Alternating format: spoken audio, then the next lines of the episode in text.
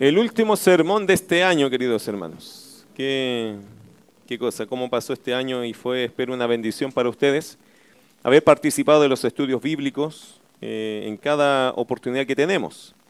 Tenemos los lunes, martes las mujeres, miércoles aquí, el jueves varones, Renca, Valle Grande ahora, los viernes los matrimonios, los sábados la Gracia Kids, los juveniles, los jóvenes mayores, los viernes, el día domingo el culto.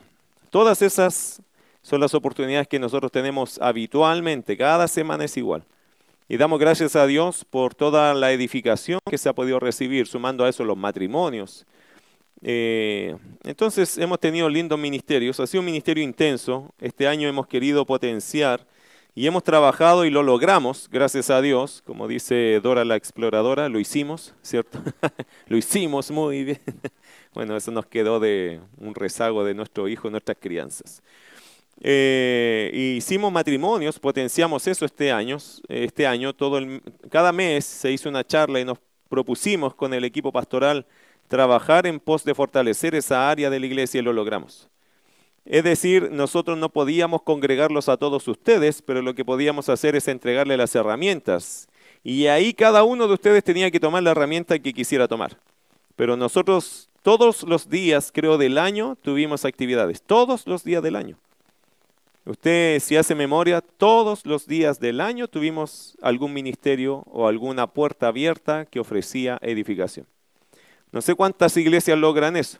Pero sí te puedo decir algo, es un, es un esfuerzo en común del equipo de trabajo.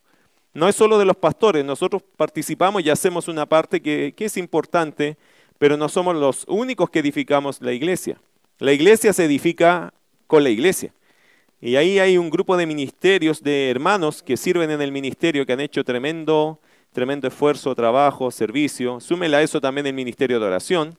Súmela a eso también la canasta de amor, el repartir eh, ayudas, ¿cierto? El servir y mantener el templo, el aseo, eh, todo, hermano, multimedia, la adoración, a través de la alabanza, ¿cierto? Adoramos al Señor también. O sea, si usted va sumando, la iglesia tiene una gran cantidad de ministerios activos.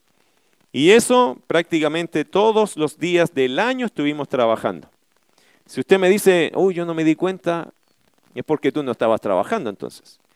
Y el desafío es que trabajes, porque si bien es cierto somos jóvenes todavía, amén, amén, ¿cierto? Alguien que se sume, hermano, ¿cómo? Aunque somos jóvenes todavía, no significa que podemos llevar la carga solo nosotros. Cada creyente es un ministro. ¿Lo escuchó? Eso me gusta, John MacArthur le copié eso a él, copiar y pegar nomás. Cada creyente es un ministro. Yo lo traduciría de esta forma. Cada creyente es un servidor. Por lo tanto, si tú eres creyente, deberías estar sirviendo. Ah, pastores, que yo no tengo un título. Si aquí nadie está regalando títulos, hermano, en realidad no sirven de mucho. Es solo para saber qué escoba va a tomar. ¿Ok? Es solo para tomar, a ver qué baño va a limpiar. Es para eso aquí los títulos, solo para derivar funciones. No es para escalar porque esto no es una empresa, es una iglesia. No porque yo sea el pastor no voy a estar un día trapeando, limpiando baños o ayudando a un hermano en cualquier cosa doméstica. Somos, hermanos, todos servidores del Señor, pero cada uno en su distinta responsabilidad. Yo agradezco al Señor porque este año y felicito muchísimo a la, a la generación dorada que tenemos en nuestra iglesia. Se me ocurrió ese título el otro día. La generación de nuestros hermanos de tercera edad, como le llaman, pero nuestra generación dorada. Porque de verdad este año, hermano, hemos visto cómo sirven al Señor. ¿Qué nos dice eso? Hermano, mientras haya vida, hay que estar de pie para servir al Señor. ¿Qué te pasa a ti que eres joven? Que no estás sirviendo. ¿En qué estás enredado? Que no estás sirviendo. Porque en general cuando uno no está sirviendo es porque está enredado en algo.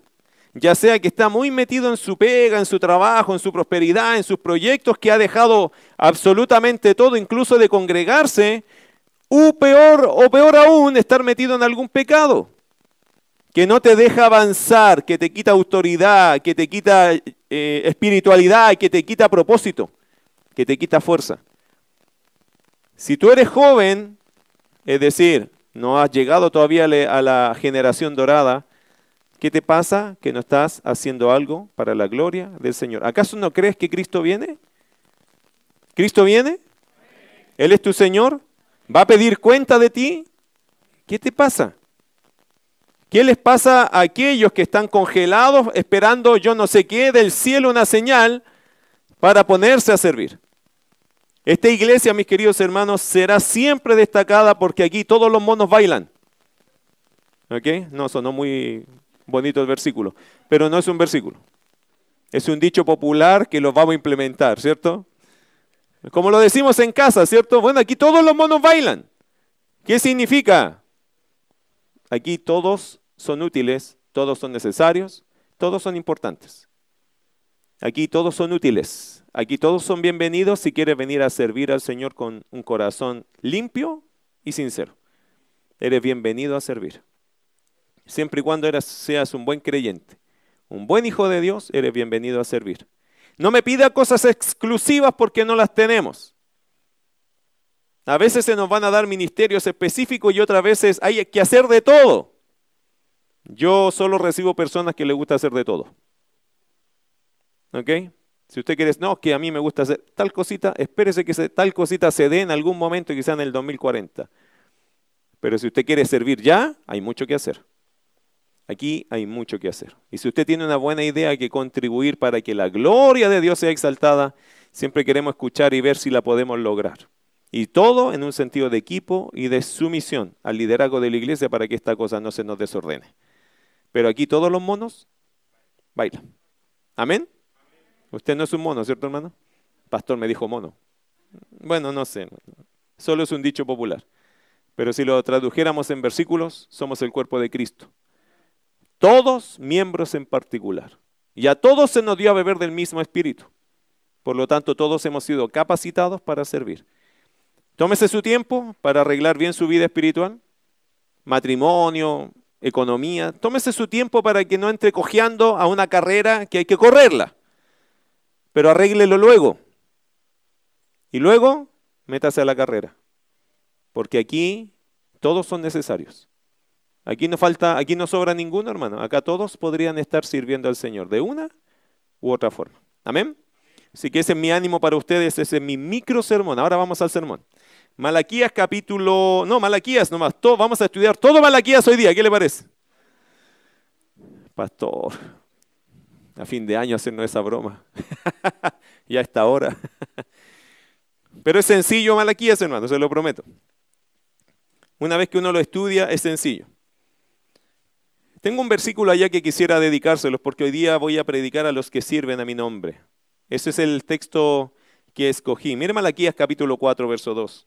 Más a vosotros los que teméis mi nombre nacerá el sol de justicia, y en sus alas traerá salvación, y saldréis y saltaréis como becerros de la manada. Hay una expresión dentro de Malaquías que dice a los que sirven a mi nombre. En este último culto, mis queridos hermanos, voy a ir al último libro del Antiguo Testamento, llamado Malaquías que por cierto también fue participante coincidentemente del último tiempo de la historia del Antiguo Testamento, junto con el gran líder conocido en estos tiempos, en el tiempo de Malaquías, conocido como Nehemías.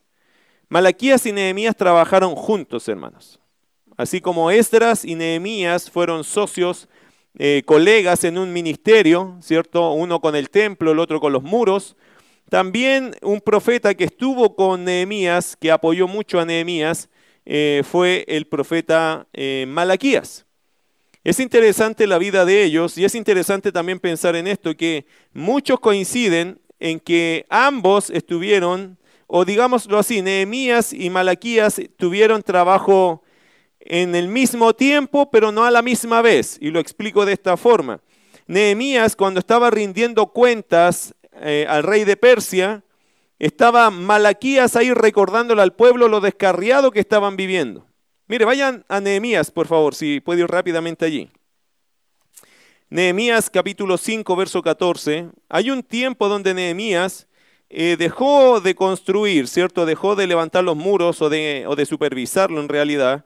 Cuando ya la obra estaba avanzando, Nehemías tuvo que devolverse. Miren Nehemías 5.14, rápidamente. Dice, también desde el día que me mandó el rey que fuese gobernador de ellos en la tierra de Judá, desde el año 20 del rey Artajerjes hasta el año 32, 12 años, Ni yo ni mis hermanos comimos el pan del gobernador. Nehemías pasó 12 años ahí de cabeza en un proyecto.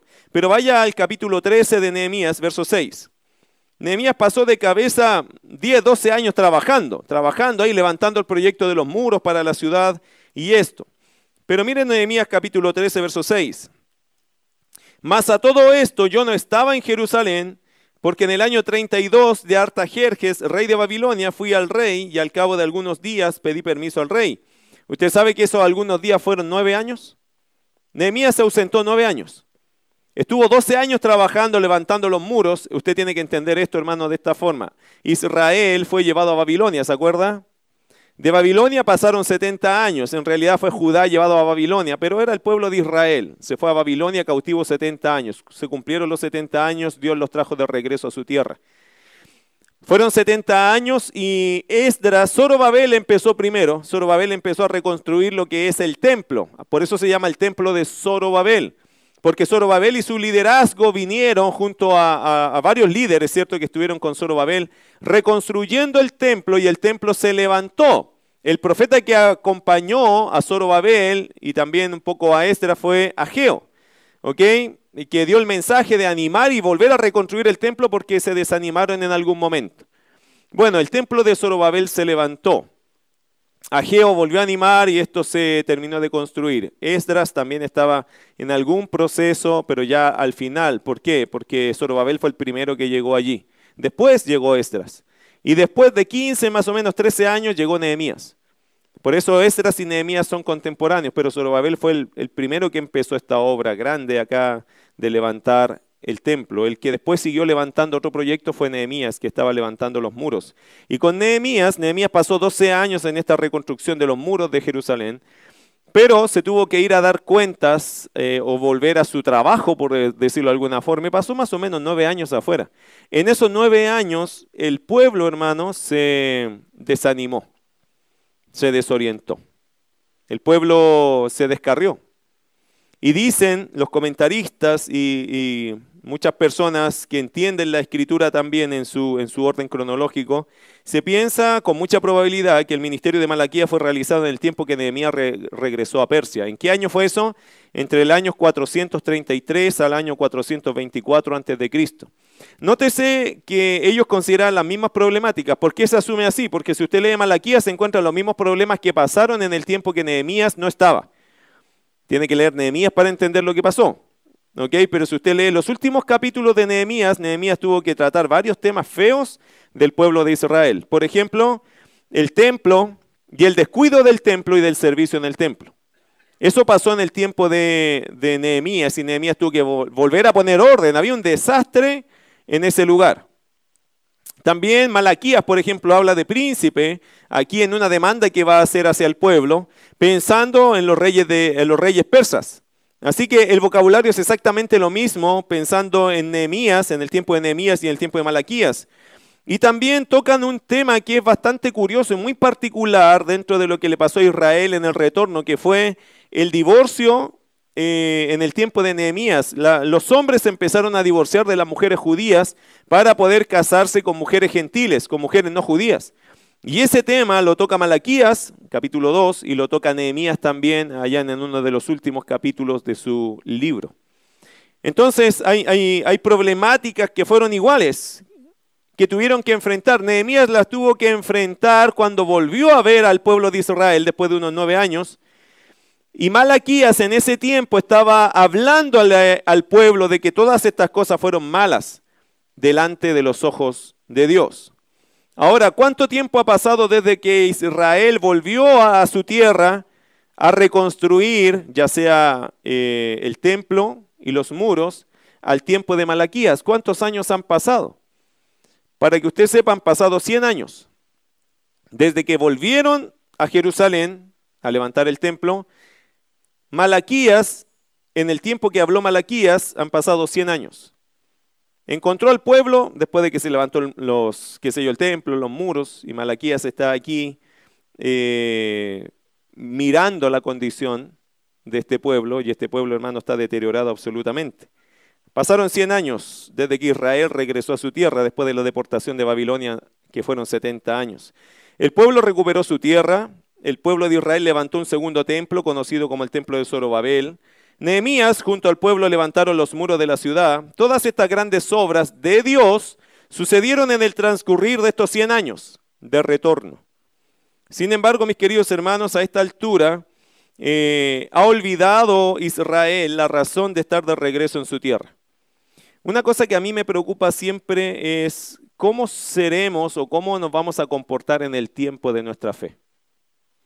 Porque una cosa, hermanos, cuando uno retorna o vuelve, ve la obra del Señor, pero cuando pasa el tiempo, cuando se te juntan cosas en la vida, eh, en este caso Israel ya ha pasado 100 años, está en una situación muy triste espiritualmente hablando. Cuando volvieron, volvieron con muchas esperanzas, con muchas proyecciones, con muchas ganas. Pero han pasado 100 años y se encuentra un pueblo que ha descuidado absolutamente el servicio en la casa de Dios. Se encuentra un pueblo que se divorciaron de sus mujeres judías para casarse con mujeres extranjeras. Se encuentra un pueblo que enseñaron falacias o falsedades acerca del carácter de Dios. También dejaron de diezmar para el avance de la adoración y del servicio a Dios. También hicieron alianzas con personas extranjeras y también dejaron de pensar en la venida del Mesías. Todo eso fue por cuestiones de tiempo. ¿Cuánto tiempo llevas de creyente tú? Y te quiero hacer la pregunta personal, aunque no me tienes que responder a mí, pero quiero que pienses. ¿Tu vida hoy con Dios es más cercana desde el día que tú partiste en la fe? ¿O tu vida hoy día tienes que reconocer que no es la vida que tú tenías. Eso es bien importante pensarlo. Porque a veces, hermano, el detonante de, este decaimiento, de este descarriamiento es el tiempo.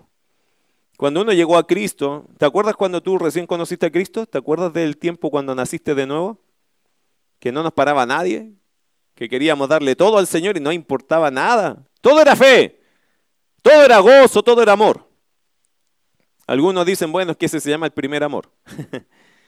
sí, pero eso debería mantenerse todavía. El tiempo, mis queridos hermanos, erosiona la vida espiritual. Las circunstancias de la vida pueden erosionar tu vida espiritual. Malaquías profetiza para reprender al pueblo por su mala forma de llevar la fe.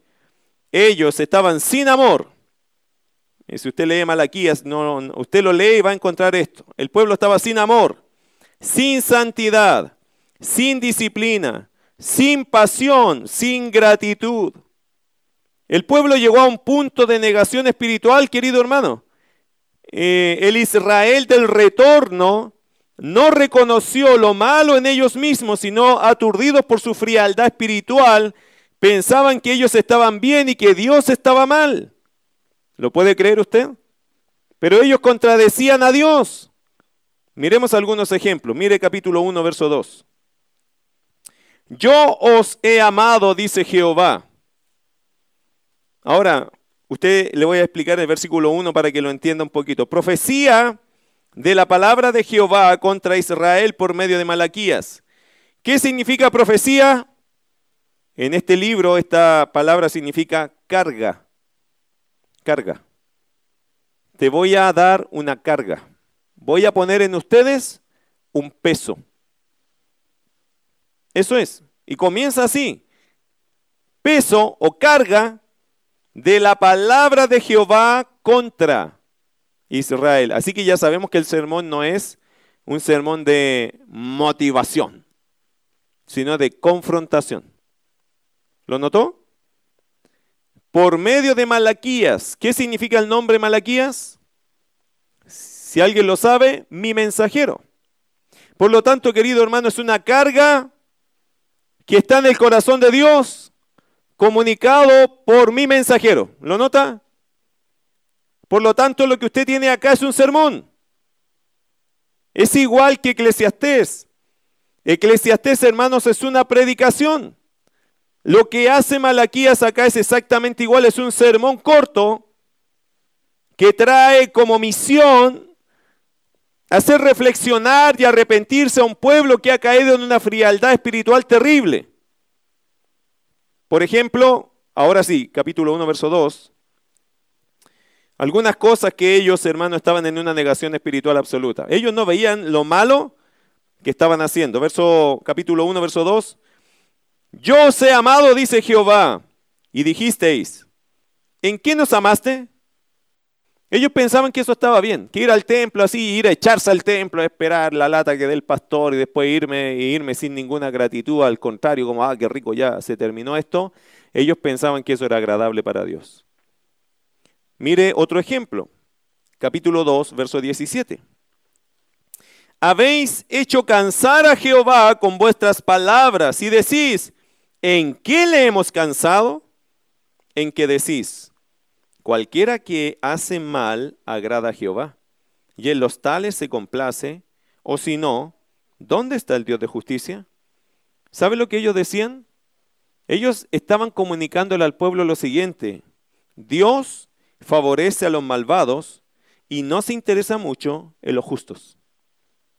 Eso era lo que ellos estaban comunicándole con esta frasecita a la gente. ¿Sabe qué? Es mejor ser malo que ser justo. Porque Dios como que mira mejor a los malos y no pesca mucho a los justos. No les hace caso a los justos. Como que les toma poco interés. Sin embargo, a los malos como que Dios los bendice. Mire capítulo 3, verso 15. El mismo pensamiento infectando al pueblo como aquellas personas que, no sé si creyentes, decirles creyentes o no, que a veces le enseñan a sus hijos a actuar mal para que les vaya bien. Porque hay gente que enseña, no actúa mal para que te vaya bien. Es que eso no es bíblico, no es correcto. Mire Malaquías 3:15, dice, decimos pues ahora, esto es lo que ellos decían, bienaventurados son los soberbios, y los que hacen impiedad no solo son prosperados, sino que tentaron a Dios y escaparon. Entonces ellos, hermanos, fomentaban, ellos estaban hablando falacias acerca del carácter de Dios y ellos no veían que inventar esas falacias acerca del carácter de Dios era malo.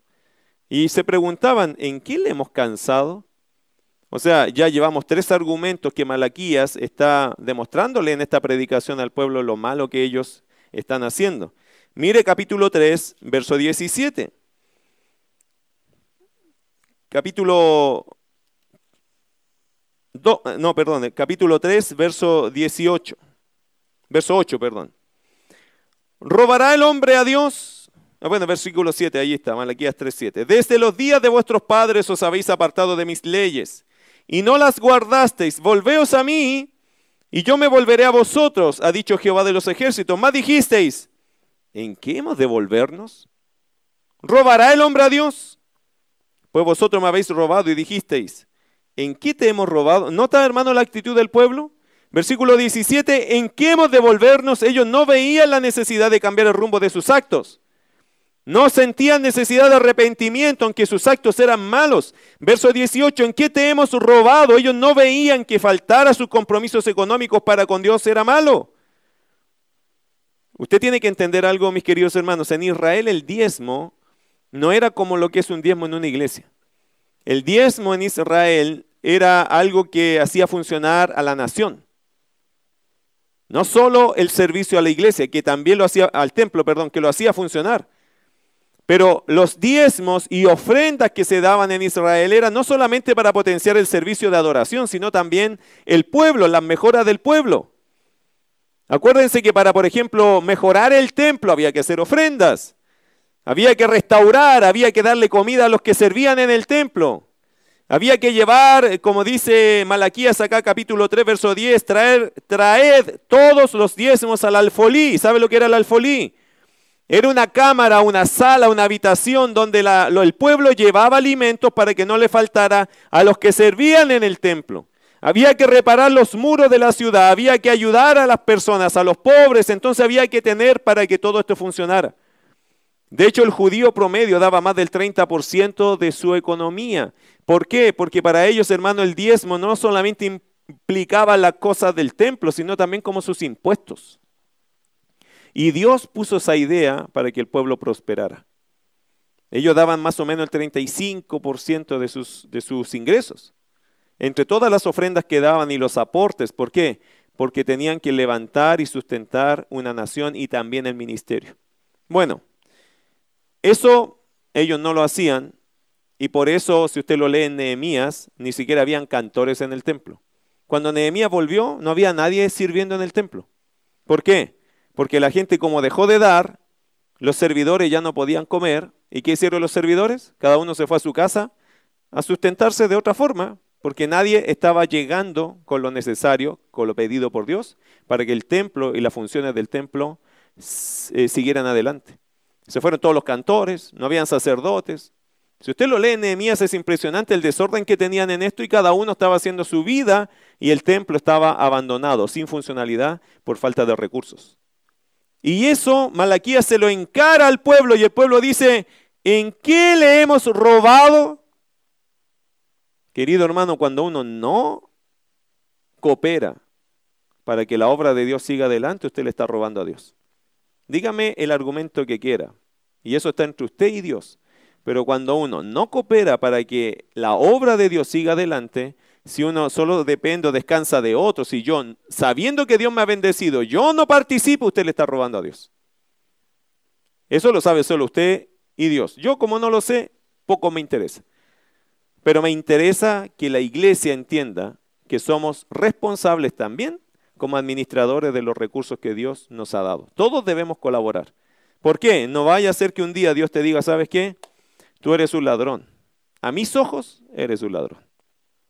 Bueno, otro asunto más. Versículo capítulo 3, verso 13 y 14. Este es el que más me interesa a mí en realidad, me, me llama mucho la atención.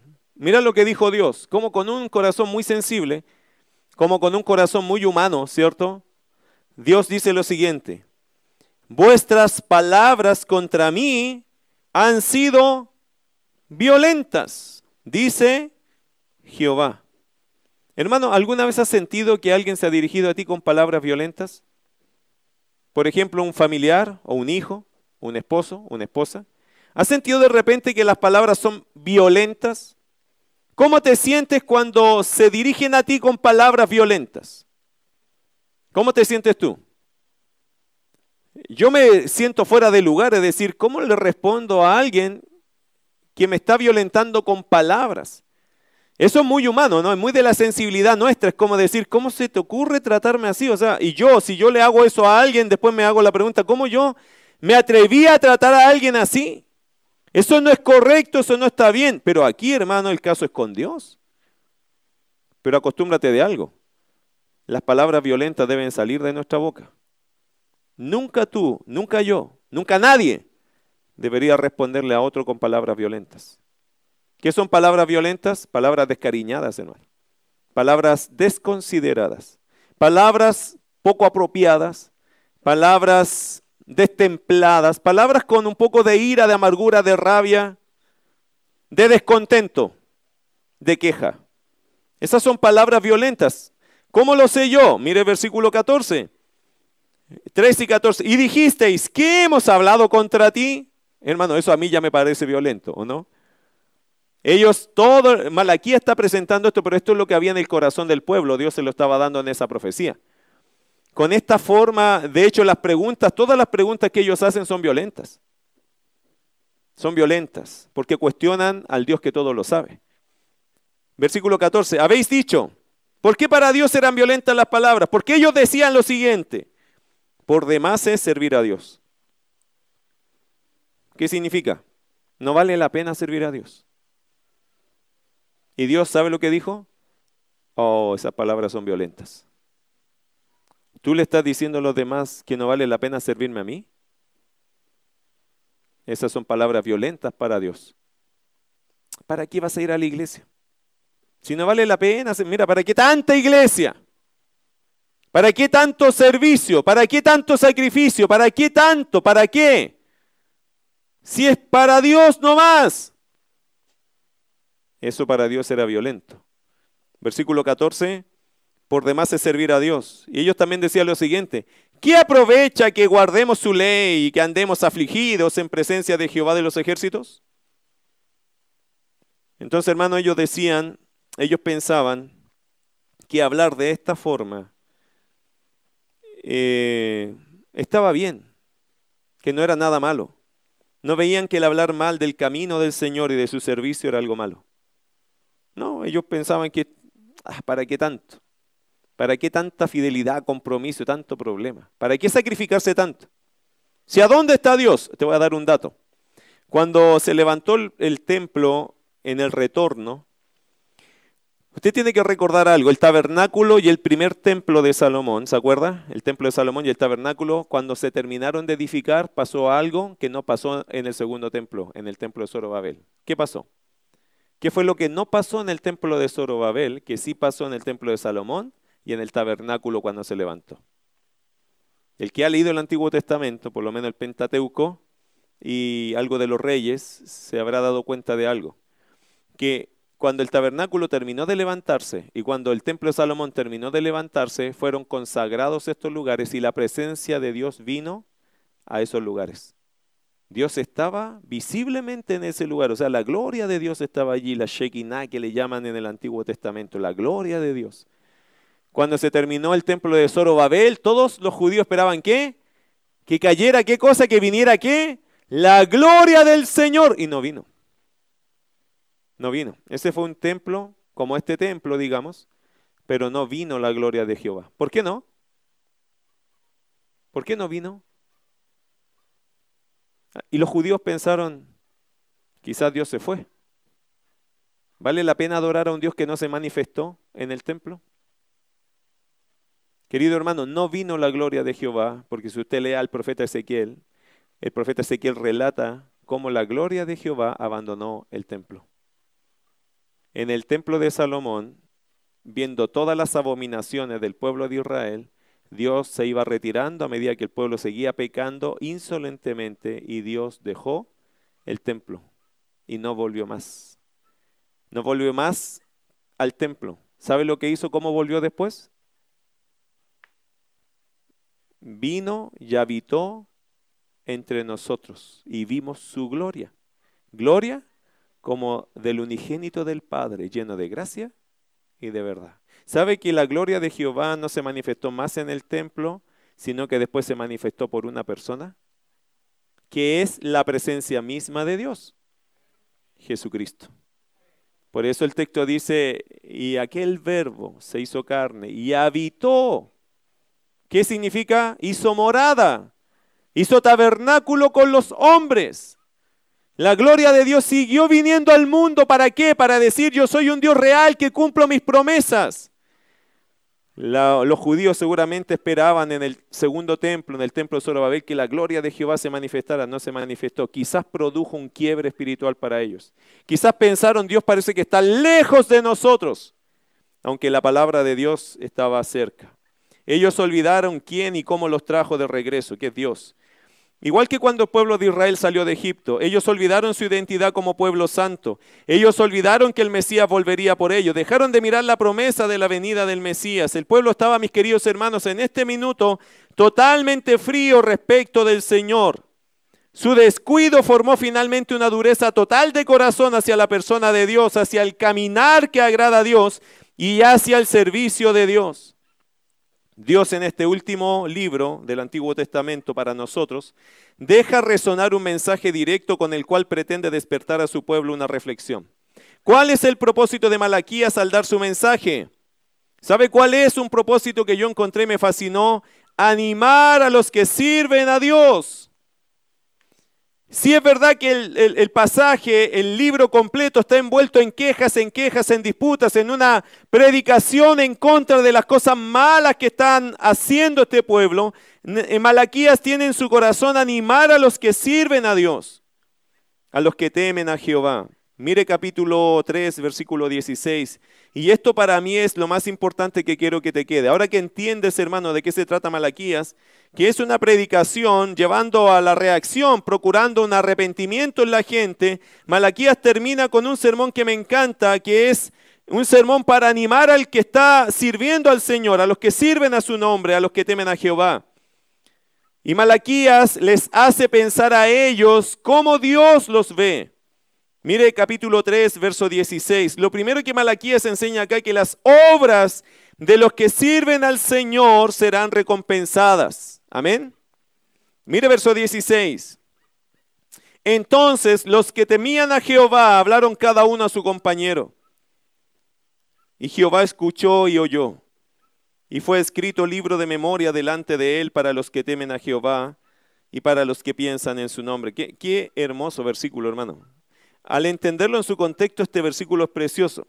Queridos hermanos, lo que está diciendo el texto es que, si usted lee el texto anterior, es que estaban estos injustos, estos malos, estos que ya no creían en el Señor, hablando, diciendo, si no vale la pena seguir a Dios, si no vale la pena la santidad, si no vale, la, no vale el esfuerzo ser santo, ni caminar, ni agradar a Dios. Cuando estaban ellos en eso, que eran muchas personas, había un grupo, había un grupo que nunca bajó los brazos para seguir hablando bien de Dios, para seguir animando a la gente a volverse a Dios. Eso es lo que está diciendo el versículo 16. Entonces los que temían a Jehová hablaron cada uno a su compañero, diciendo qué cosa, anímate, no le hagas caso, no escuches esa voz, escucha la voz de Dios, sigue la palabra. Y mira lo que dice el texto 16. Y Jehová escuchó y oyó y fue escrito libro de memoria delante de él para los que temen a Jehová y para los que piensan en su nombre. Querido hermano, a los que sirven al Señor, les espera una gran recompensa. A los que temen a Jehová hasta el día de hoy les espera una gran recompensa. Me llama la atención esta expresión, un libro de memoria. ¿Para qué Dios necesita un libro de memoria? ¿Acaso a Dios se le olvidan las cosas? No, esa expresión está puesta allí por algo, para ayudarnos a nosotros a entender el concepto de lo que significa esta palabra. Por ejemplo, o le hago una pregunta, ¿recuerda usted un ejemplo en la Biblia de un hombre que hizo un favor al rey y éste, por tener el registro, le honró? ¿Se acuerda de, una escena en la Biblia de, una persona que ayudó al rey? El rey no supo, pero quedó el registro. Y al rey se le fue el sueño un día y dijo, tráiganme las memorias del reino. Y ahí había quedado registrado que este hombre había hecho algo bueno por el rey. Y el rey dijo, ¿qué haremos por este hombre? O sea, él hizo la pregunta, ¿hemos hecho algo para honrar a este hombre que me salvó la vida? Y uno que estaba ahí le dijo, no, no, no hemos hecho nada. Y justo viene entrando Amán. ¿Acuerda la historia? Esto está en Esther. En Esther capítulo 6, versículo 1 al 10. No le voy a leer toda la historia, pero es graciosa. ¿Por qué es gracioso? Amán venía, quería hacer pedazos a Mardoqueo. Mardoqueo había ayudado al rey, el rey no sabía, pero quedó un libro de registro. Y justo el rey estaba haciéndose la pregunta junto con otro servidor y le dice, oye, pero ¿qué podemos hacer por él? Y justo ven que Amán viene, Amán viene con la idea de mandar a matar a Mardoqueo. Y el rey le dice, Amán, ¿qué haremos con un hombre que ha honrado al rey? Y Amán le dice, oh, yo lo subiría a un caballo alto, le pondría el traje del, rey, lo pasea, y pondría un siervo del rey, al más digno de los siervos del rey, gritando, diciendo, honren a este hombre, qué sé yo. Y el rey le dice, tu idea es excelente. Haz eso con el siervo, con el siervo Mardoqueo. De ahí Amán se va para la casa humillado. Bueno, tuvo que hacer todo eso. Querido hermano, pero esa historia que está en Esther capítulo 6, verso 1 al 10, nos recuerda ese ejemplo de un libro de memoria. Usted sabe que los reyes de Israel tenían un libro para guardar las memorias, para no olvidar las cosas especiales que alguien había hecho por ellos. Dios nos está diciendo algo. Todo lo que hagas por mí, yo lo voy a anotar. Yo no voy a olvidar nada, pero nada de lo que tú has hecho por mí o para mí. Porque Él es Rey de Reyes y Señor de Señores. Y este Rey de Reyes y Señor de Señores va a recompensar a los que temen a Jehová, a los que le sirven a los que llegan corriendo, a veces todos sudados, que están aquí haciendo cosas para el Señor, agradándole, trasnochando, yéndose de lo último, llegando de los primeros. Aquellos que quizás nadie le dio un aplauso humano, pero Dios ya lo tiene todo eso registrado. Esas cosas que quizás nadie se enteró, no, ni te preocupes, hermano, porque está anotado en el registro de aquel que es tu rey. Y Él recompensará a sus hijos. Él se encargará de dar la recompensa. Otra cosa, versículo 17, tú no solo será recompensado el que teme o el que sirve al nombre del Señor, sino que también su esperanza está asegurada. Mire versículo 17. Y serán para mí especial tesoro, ha dicho Jehová de los ejércitos, en el día en que yo actúe y los perdonaré como el hombre que perdona a su hijo que le sirve. Me encanta eso, hermano. El Señor dice acá que los que le sirven o que los que le temen a Jehová, los que temen al Señor, son su especial tesoro. ¿Qué significa? De mucho valor, de gran aprecio. Esto, hermano, se traducirá en ser guardados para no ser dañados en el tiempo del juicio, en el día del Señor. Mire versículo 17 en adelante. Vea, el versículo 18 hasta el versículo 4, capítulo 4, verso 3. Entonces os volveréis y discerniréis la diferencia entre el justo y el malo, entre el que sirve a Dios y el que no le sirve. ¿Cómo vamos a saber quién es el bueno, quién es el malo? ¿Cómo se sabe? Porque hoy día, hermano, todos dicen, no, si yo también sirvo al Señor, pero uno no los ve nunca en la iglesia, pero ellos son servidores del Señor. Bueno, mire versículo capítulo 4, verso 1, porque he aquí, ¿cómo voy a saber? ¿Cómo se va a saber quién es el que sirve a Dios y el que de verdad no le sirve? Verso 1, capítulo 4, porque aquí viene el día ardiente como un horno y todos los soberbios y todos los que hacen maldad serán estopa. ¿Qué es una estopa? Un trapo que se quema con fuego rápido. Y todos los que hacen maldad serán estopa. Aquel día que vendrá los abrazará, ha dicho Jehová de los ejércitos, y no les dejará ni raíz ni rama. Mas a vosotros, los que teméis mi nombre, nacerá el sol de justicia, y en sus alas traerá salvación. Y saldréis y saltaréis como becerros de la manada. Hollaréis a los malos, pisotearéis, los cuales serán ceniza bajo las plantas de vuestros pies, en el día en que yo actúe, ha dicho Jehová de los ejércitos. Hermano, a los malos, ¿qué les espera? Condenación. ¿Qué les espera a los hijos de Dios? A los que temen a Jehová, salvación. Nosotros seremos librados del juicio, pero el que cae en el juicio es aquel soberbio, aquel que está en orgullo, aquel que no reconoce ni se arrepiente delante de Dios. ¿Y cómo termina este sermón? Con un gran ánimo, diciéndole a aquellos que tienen ya recompensa, que están que su esperanza está guardada, termina diciéndoles, por lo tanto, sean fieles. Sigan siendo fieles. Mire versículo 4 al 6. Acordaos de la ley de Moisés, mi siervo, al cual encargué en Oreb ordenanzas y leyes para todo Israel. Lo primero que le dice Malaquías, ustedes que aman al Señor, que temen a Jehová, sigan siendo fieles. No dejes de obedecer. Sigue obedeciendo. El versículo 4 le dice, acordados de la ley de Moisés, ¿cierto? Es decir, mientras esté la palabra, sigan en ella, obedezcan la palabra, sigan enseñando, creyendo y exponiendo las escrituras, sigan en eso, sigan sujetándose a las enseñanzas, al pacto que tenemos ustedes y yo. Sigan en ese pacto, sigan obedeciendo, sigan eh, sumisos a la verdad de Dios. Del versículo 5 y 6, Malaquías le dice, sigan esperando. Sigue firme, no solo en la palabra, sino que sigue firme en tu esperanza. Mire versículos 5 y 6. He aquí yo os envío el profeta Elías antes que venga el día de Jehová grande y terrible. Él hará volver el corazón de los padres hacia los hijos y el corazón de los hijos hacia los padres, no sea que yo venga y hiera la tierra con maldición. Interesantes versículos, ¿o no? Uno dice, ¿de qué se trata, pastor? Deme dos minutos y se lo explico. A ver si puedo en dos minutos. Y aquí yo os envío el profeta Elías. Acuérdense, hermanos, que en el Nuevo Testamento Elías ya vino, pero también puede venir. ¿A qué me refiero? Si usted lee Mateo o Lucas capítulo 1, verso 17 y Mateo 17, 14, usted va a encontrar algunas cosas. Jesús dijo que ya vino Elías. ¿Y quién era ese Elías? Juan el Bautista. Lucas 1, 17. Si se da cuenta, eh, también en la transfiguración apareció Moisés y Elías, hablando con Jesús, ¿se acuerda de eso? Y en Apocalipsis capítulo 11, verso 1 al 3, se cita a los dos testigos que tienen las mismas características de Moisés y de Elías. Lo que está diciendo el Señor es que voy a anticiparles una señal para decirles que este día terrible viene.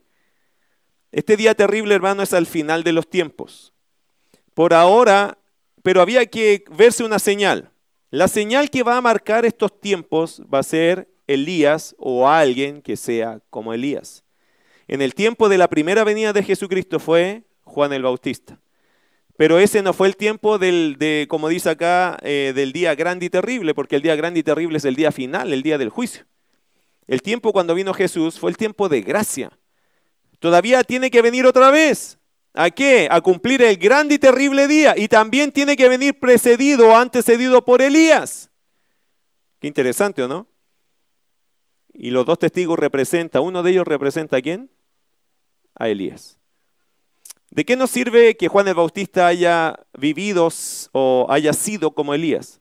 Nos sirve de algo muy importante, por hermano, porque esa es la marca profética de que si se cumplió esa señal, se cumplirá la segunda. Acuérdese que así funcionan las profecías. Yo te digo algo que va a pasar en el futuro, pero te doy una muestra de eso, una garantía para decirte que lo que viene allá se va a cumplir porque se cumplió esta pequeña señal. En el fondo Juan el Bautista fue como la pequeña señal que garantizó que cuando venga Elías se va a cumplir el día grande y terrible del Señor. ¿Algo lo capta? ¿Es muy tarde para captarlo? Bueno, versículo 6. Este Elías, hermano, tendrá una, un ministerio sumamente efectivo. Él hará volver el corazón de los padres hacia los hijos y el corazón de los hijos hacia los padres. ¿Y qué significa eso? Un periodo de arrepentimiento en la humanidad.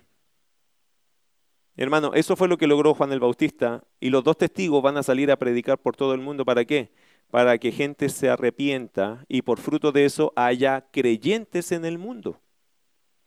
Eso, ¿Qué tiene sentido con este versículo? Con la última parte que dice, antes eh, no sea que yo venga y hiera la tierra con maldición.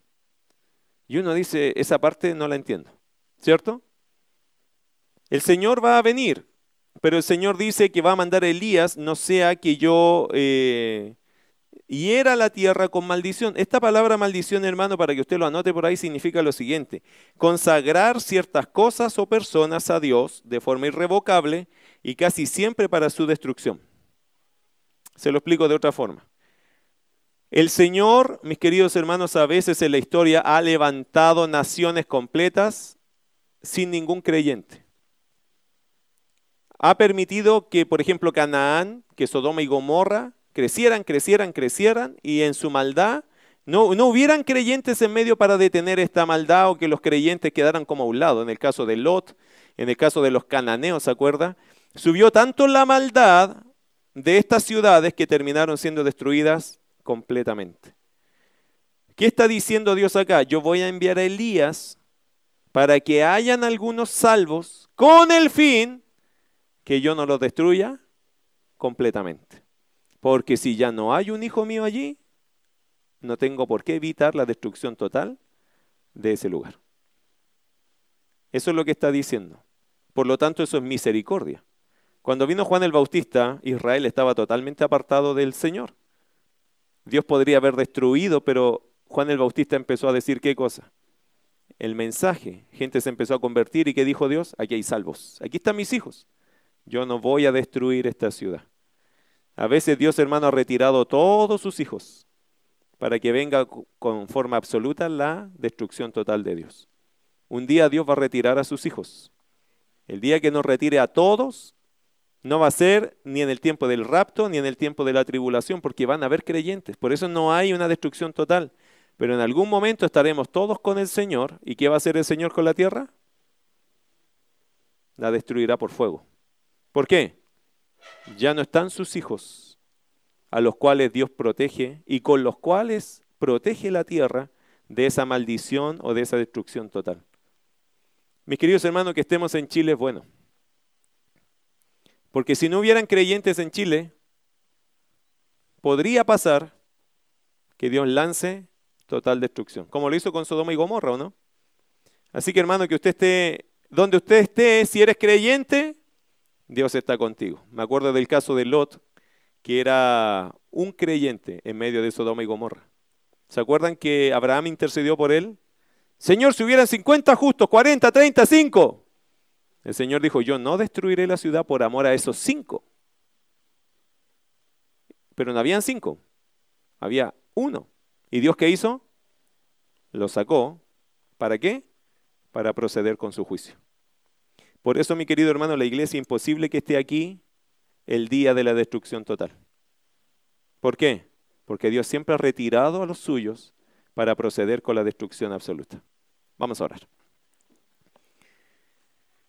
Querido Dios, gracias. Terminamos con un sermón, Señor, que espero que anime a los que te temen, que anime a los que te sirven. A los que sirven a tu nombre, Señor, usted tiene recompensa y tiene nuestra esperanza segura en los cielos. Hoy día, Señor, estamos terminando este culto, este año, y van a pasar muchas cosas rápidas en estos días. Mucha celebración, alegría, familia, Señor, oportunidades. Pero que nunca se nos olvide que tú, Señor, sigues mirando desde el cielo y seguirás considerando a los que te temen, a los que estemos en diferentes partes de este mundo, pero con un corazón temeroso hacia tu nombre. Señor, permite que esta iglesia sea un grupo grande de servidores, de aquellos que sirven a tu nombre. Gracias por aquellos hermanos que ya se fueron y que nos mostraron tremendo compromiso hacia tu vida, hacia tu bella persona. Ayúdanos a seguir esas huellas. Las huellas, Señor, de convicción de uno que te sirve, de uno que sirve a tu nombre. Yo sé, Señor, que este año hemos estado exigidos, hemos hecho muchas cosas. Hemos estado en una y otra situación, fácil y difícil. Hemos estado prestando ayuda, Señor, en lo que más hemos podido y quizás nos ha faltado, sin duda. Pero, Señor, gracias, porque es un privilegio servirte a ti. Y te pido que tu iglesia sienta un privilegio en servirte. Amados hermanos, con sus ojos cerrados, ¿quién este año va a tomar y está tomando la decisión de decir, Señor, si tú quieres que yo te sirva, yo te voy a servir? El que ha tomado esa decisión, yo le invito a que se ponga de pie. Yo quiero ver quién aquí. No importa los días y los años que nos queden. No importa las circunstancias que nos rodeen, están dispuestos a decir, Señor, yo te voy a servir. Yo no puedo vivir sin servirte. Yo si no vivo para servir, no sirvo para vivir. ¿Quién tiene esa convicción? ¿Quién va a decir, Señor, usa mi vida, usa todo lo que soy, todo lo que me has dado, todo lo que tengo, Señor, es tuyo. Yo no me voy a detener, yo te quiero servir. Yo quiero saber hoy día de los que estamos aquí, quién está dispuesto a ponerse de pie y decir, al Señor, pero da testimonio aquí conmigo, porque yo estoy de pie, no porque estoy predicando nomás, tengo el mismo compromiso, yo le voy a servir al Señor. Sé que hay muchos que hoy día van a decir, si no vale la pena, no, si vale la pena. Y voy a tratar de convencer a cualquiera que está desanimado que sí vale la pena. Porque hay un Dios que nos ama.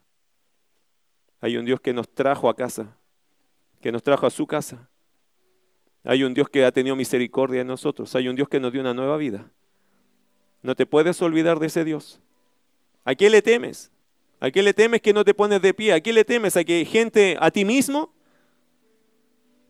¿Cómo vas a tener miedo de ti mismo? Tienes que decir, Señor, en tu nombre yo voy a hacer esto. No es mi fuerza, pero es mi decisión. Es mi decisión darte mi tiempo, darte mi corazón, darte mis cosas, poner a disposición de ti todo lo que soy. Mi querido hermano, ¿qué opción nos queda a nosotros? Si Dios nos dice, hijo, yo quiero que usted me sirva, ¿qué opción nos queda a nosotros? ¿Acaso podemos decidir si le vamos a servir o no? Yo quiero que ores donde estás, si te pusiste de pie. Quiero que ores donde estás. Y con tus palabras le digas al Señor lo que vas a hacer. Díselo ahora. Yo te doy un minuto para que tú hables con tu Señor y le digas. Pero no le des excusas. No les presente grandes proyectos. Solo dile qué quieres hacer.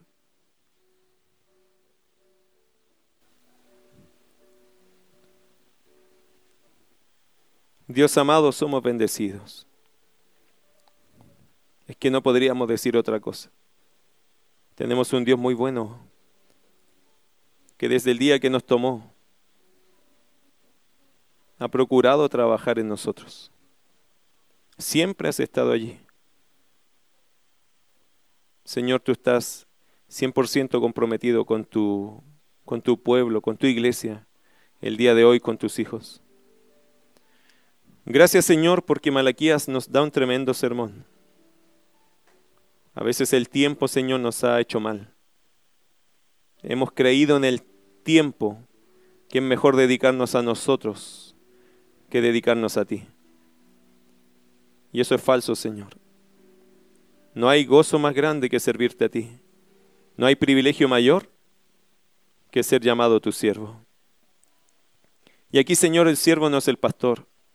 Aquí el siervo es todo aquel que con disposición, con amor, se pone a tus pies para dar de él lo mejor posible, para aquel que le amó y le, y le dio una oportunidad de vida, una vida tan distinta a Dios.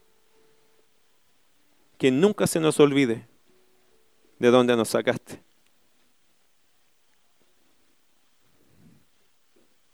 Que nunca olvidemos la gran misericordia que tuviste el día que nos miraste con compasión y viste a ese muchacho, a esa mujer, a ese hombre perdido, desamparado, huérfano, sin esperanza, sin Dios en este mundo y lo recogiste. Le pusiste ropa nueva y lo hiciste caminar como un hijo suyo. Que nunca se nos olvide, Señor, la gran misericordia que tuviste de estos pecadores. Para que nunca nos cansemos de servirte. Señor, por favor, renueva nuestro amor por los demás para volver a decirles que es bueno venir a tu casa, que es bueno hacer tu voluntad. Danos pasión, Señor, por ti, para que aquellos que nos conozcan escuchen de nuestros labios que te amamos y que lo mejor que el hombre podría hacer en esta tierra es servir a Dios.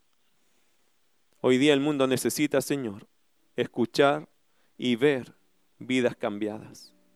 Permítenos ser de aquellos que llevamos luz a otros, que damos ánimos a otros, que quizás, Señor, más débiles y desenfocados, Señor, se han dedicado a sus propias vidas y han olvidado lo hermoso que es servir a Dios. Señor, levanta más servidores en esta iglesia. Que esta iglesia, Señor, sea una iglesia de servidores. Que aquí, Señor, nos peleemos el privilegio de servir. Que aquí, Señor, estemos atentos a poder ayudar a alguien, a ser de aquellos que nos involucramos, Señor, no por un título, no por un aplauso, sino por gratitud a aquel que nos salvó. Cambia la mentalidad de aquel Señor que ya se materializó, de aquel que ya se secularizó, de aquel que vive más en el mundo que en la iglesia, de aquel que vive más por los intereses humanos que por los intereses espirituales. Ayúdanos a recordar que sin ti nada de eso lo tendríamos. Y si algo tenemos es porque tú has sido bueno.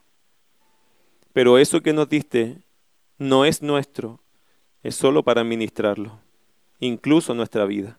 Dios, gracias por Malaquías. Tremendo mensaje tiene Él para nosotros. Hay esperanza allí para los que te temen.